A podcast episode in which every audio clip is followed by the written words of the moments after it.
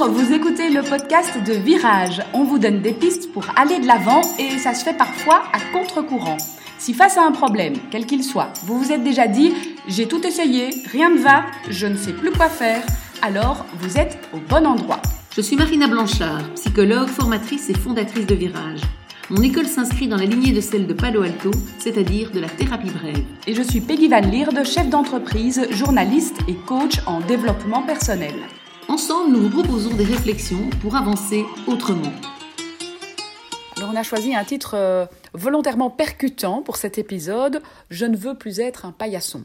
Ça peut être adaptable à plein de cas de figure. Ça peut être dans un couple, ça peut être face à ses collègues, face à des amis aussi. En fait, l'idée de arrêter de se faire marcher dessus. Comment est-ce que je peux me faire respecter davantage hein, pour euh, sortir de cette posture de paillasson qui est quand même, somme toute, peu confortable. Très confortable. Et tu as peut-être un cas concret pour illustrer ça oui, alors bah, je pense à une euh, patiente qui euh, effectivement se retrouve dans une situation où dans plusieurs relations différentes d'ailleurs, avec sa maman et avec son compagnon, elle euh, se retrouve dans une situation où elle s'écrase, elle se tait, elle accepte des choses qui ne sont pas justes, pas ok pour elle, et euh, elle tolère pour des raisons différentes, parce que sa maman garde sa petite fille euh, et que donc elle en a besoin, entre guillemets, et donc elle doit protéger cette relation-là, et puis c'est sa mère aussi, et voilà, donc elle a pas envie d'être rejetée.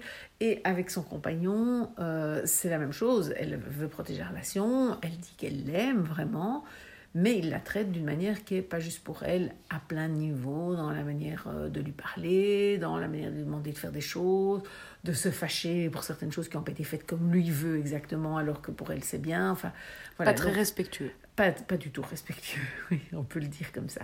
Et donc, effectivement, c'est elle-même qui dit euh, je m'écrase tout le temps, euh, j'ai l'impression de me soumettre, etc du coup, bah, d'où l'image du paillasson qui nous est venue ensemble, de se dire, ben voilà, elle, est comme un paillasson jusqu'au moment où, trop c'est trop, quelque part.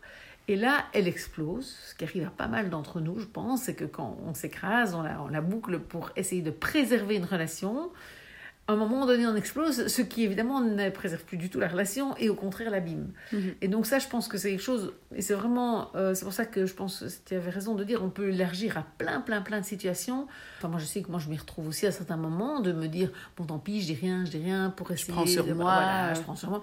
Et puis à un moment, euh, trop c'est trop. Alors évidemment, notre trop c'est trop, il peut être plus ou moins rapide. Voilà, rapide. Et plus ou moins fort et aussi, l'explosion. violent, voilà, exactement. Là, voilà, bah, de paillasson, elle passe à hérisson qui pique, et elle est agressive, elle est, elle est vraiment violente verbalement, etc.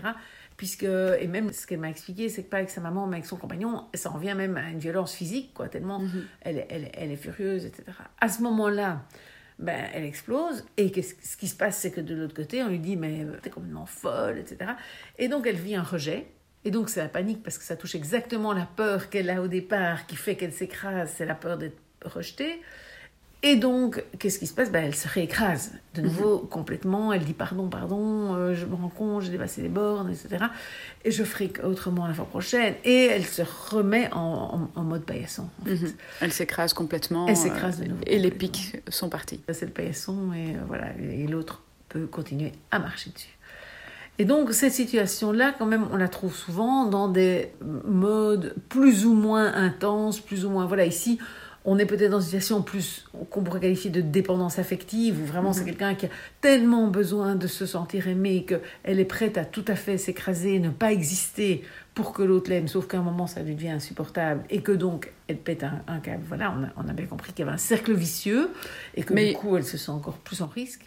Mais il pourrait y avoir le même cas de figure au travail, par exemple, avec euh, mon patron qui euh, exige et n'est absolument pas sympathique envers moi et moi je m'écrase et je fais mes petites tâches euh, comme demandé, etc. ou mes grandes tâches d'ailleurs, jusqu'au moment où je n'en peux plus parce qu'il me parle mal et que je ne le supporte plus. C'est ça, exactement. Et que soit j'explose, soit pas j'explose pas, mais dans les deux cas la relation est mise à mal finalement. Oui, et le risque en plus c'est là du job évidemment, de perdre son job et donc on s'écrase parce qu'on veut que son job soit garanti. Quoi. Donc quel que soit l'enjeu, il y a, y a, généralement un peu un enjeu, une peur de perdre quelque chose et qui fait qu'on s'écrase. C'est ça, qu'on s'écrase pour préserver une relation qu'on ne préserve pas puisque à un moment donné on explose. Et donc ça c'est important, c'est de, de, voir que ça ne fonctionne malheureusement pas de s'écraser. Mhm. Et donc, effectivement, ici, euh, bah, le travail qu'on a fait ensemble, parce que c'était vraiment important elle passe de paillasson à hérisson et elle tourne en rond là-dedans. On est dans les ronds. Et donc l'idée, ce serait qu'elle puisse à un moment donné, euh, de paillasson, passer à klaxon plus vite. Klaxon, mhm. pourquoi? Parce que c'est un peu donner des petits... une alarme. Ça, et qu'elle prévienne l'autre que ça n'est pas OK pour elle ce qui se passe. Et donc avant l'explosion. Avant l'explosion, en évitant un peu plus rapidement. Pas avant l'explosion, enfin en évitant l'explosion. Du coup, l'idée ce serait évidemment d'éviter l'explosion derrière. Euh, et donc plutôt que d'exploser, plus rapidement, effectivement, euh, dire ça ne me va pas. Et donc, pour ça, avec euh, ma patiente, on a procédé vraiment par étapes, puisque c'est quelqu'un qui avait tellement peur, tellement peur de perdre la relation, qu'il a fallu vraiment y aller doucement. Bon, un, évidemment, c'est lui montrer ce que j'ai expliqué ici, c'est que bah, plus elle fait ça, plus elle abîme la relation, et donc ça ne fonctionne pas très bien pour garder la relation. Bon, ça, elle s'en rend compte, puisque tous les X temps, ils vont se séparer, avec son, enfin, soi-disant, ils vont se séparer. Oui, ils ne se séparent finalement pas, puisqu'elle s'écrase de nouveau, mais euh, on est dans un truc qui tourne en rond. Donc, ce que je lui ai proposé, c'est un, de juste imaginer, en continuant à faire le paillasson au départ, juste imaginer comment elle pourrait réagir autrement. Mm-hmm. Comment elle pourrait dire ça ne me va pas.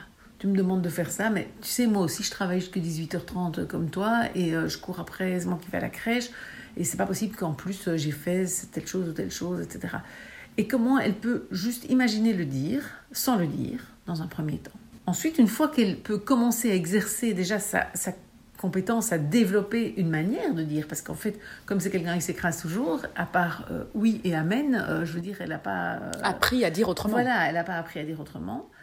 Et une fois qu'elle a pu imaginer comment, se dire, maintenant, si je le faisais, s'imaginer le faire, sans le faire encore, s'imaginer le faire et se dire, c'est quoi le risque? Si maintenant je lui dis gentiment, puisque je ne suis pas encore très énervée, si je dis gentiment, écoute, je pourrais pas le faire parce que je rentre trop tard, c'est quoi le risque? Qu'est-ce qu'il peut faire?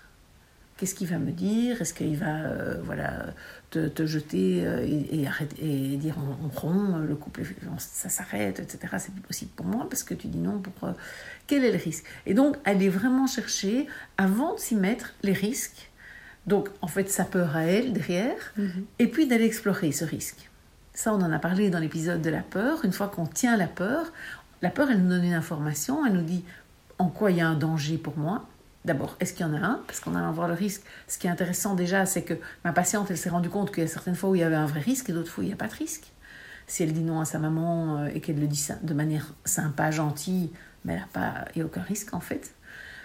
Et du coup, alors même que je lui avais juste dit d'y réfléchir, elle a parfois commencé déjà à dire des noms en se disant, bah, comme ça, je, voilà, je, teste puisque je ne vois pas le risque. En fait, mhm. en cherchant le risque, elle n'en voyait pas. Donc, elle l'a testé. Et effectivement, ben, elle a vu que ça pouvait se passer bien de dire non. Et donc ça, pour nous, évidemment, c'est un moment super important puisque notre approche euh, en thérapie brève, c'est vraiment basé sur comment faire vivre une expérience émotionnelle nouvelle à la personne. Et donc là, elle a pu vivre une expérience nouvelle, c'est que je dis non, et en fait, il n'y a rien qui se passe derrière. On ne me jette pas, on me dit pas que je suis nulle, euh, on me dit pas que je t'aime plus, on me dit pas. Non, la personne reste dans la relation. Je perds pas la relation parce que je dis non. Et donc ça c'est vraiment super important et ça permet du coup de prendre un peu plus de, de force, d'assurance. Voilà, merci, c'est ça, d'assurance, tout à fait. Et de pouvoir redire d'autres non. Et donc, en allant voir les risques chaque fois et en allant vraiment développer le risque, ben, ça lui a permis de se dire, ben, déjà, il y a des situations où je choisis de prendre le risque parce qu'il n'est pas si terrible. Mhm. Et donc, j'apprends déjà à dire non. Donc, déjà, elle accumule moins les euh, je dis oui, je dis oui, je dis oui, puisqu'elle a pu mettre certaines limites. Et puis, progressivement, ben, c'est se dire voilà, maintenant, je peux aussi prendre le risque. Puisque de toute manière, j'étais en train d'abîmer la relation, on était chaque fois à deux doigts de la rupture.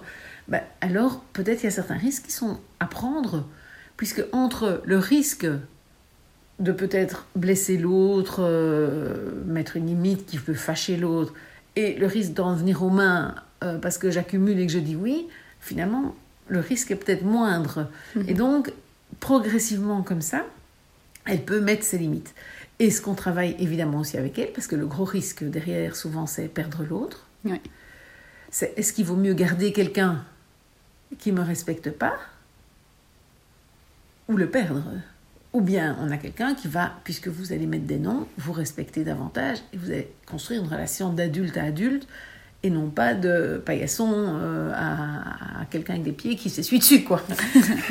D'expérience en expérience, en fait, on fait grandir la, confiance en soi, parce que c'est vraiment ça. Il y a un problème d'estime de soi. C'est même l'estime de soi, c'est ça que j'allais dire, exactement. C'est plus l'estime de soi même que la confiance, parce que c'est vraiment un truc assez profond de se dire, est-ce que moi je vaux assez la peine que si je suis pas complètement soumise, est-ce qu'on va encore m'aimer, mhm. quelque part hein? Ou bien il y a une rupture, et s'il y a une rupture, ce qui se peut, que ce soit au niveau professionnel, que ce soit parce qu'en fait j'ai mis mes limites et l'autre ne les accepte pas, à ce moment-là, la question c'est bah, est-ce que le problème est chez toi qui te mets tes limites ou chez l'autre qui mhm. ne, veut pas accepter, tolérer la différence, euh, la manière dont tu te positionnes? Et que donc peut-être c'était pas la personne avec qui vivre parce qu'en fait ce qu'on se rend compte ce sont des personnes enfin si en généralise un peu euh, qui peuvent être constamment et on est dans un autre on est dans un caméléon, qui sont en train de, de se mettre, de, de, devenir ce que elle croit que l'autre voudrait en face d'eux.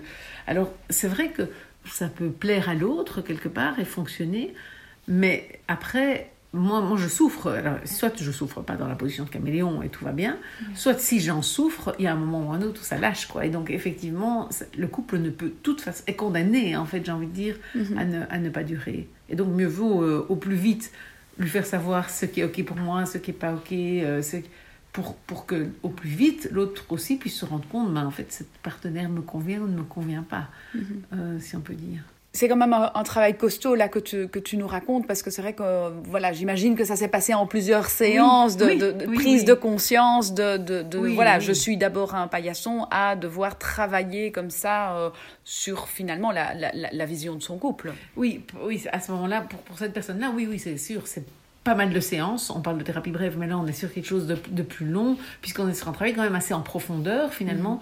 puisque, comme on le disait, sur l'estime de soi, c'est pas, ça se fait pas en deux séances. C'est vraiment des expériences qui vont tout progressivement. C'est pour ça qu'on fait d'abord réfléchir, sans agir, etc., pour vraiment donner à la personne le temps dont elle a besoin pour évoluer et pour effectivement peut-être se retrouver à remettre des choses en question en profondeur. Et donc, euh, voilà, oui, ici, c'est sûr que dans un épisode de podcast qui sont généralement plus légers, mhm. on est sur quelque chose peut-être un peu plus costaud aujourd'hui. Euh, et c'est vrai que c'est bien que tu le soulignes parce que voilà. Parce que ça prend du temps de se reconstruire. Parce qu'en fait, cette image, voilà, de, de, de, ce vécu de cette personne qui, euh, voilà, a un problème d'estime de soi, euh, doit, doit faire un vrai travail sur elle de, longue haleine quand même. Voilà. Mais ceci dit, je pense que quand même des personnes qui nous ont écoutés et qui se disent, moi, de temps en temps, je me comporte comme un paillasson dans tel ou tel cas, et je me rends compte qu'après, je suis le hérisson et donc je bousille quand même cette relation derrière peut-être se dire bah, comment est-ce que je pourrais euh, faire activer le klaxon plus tôt pour mettre un, stop?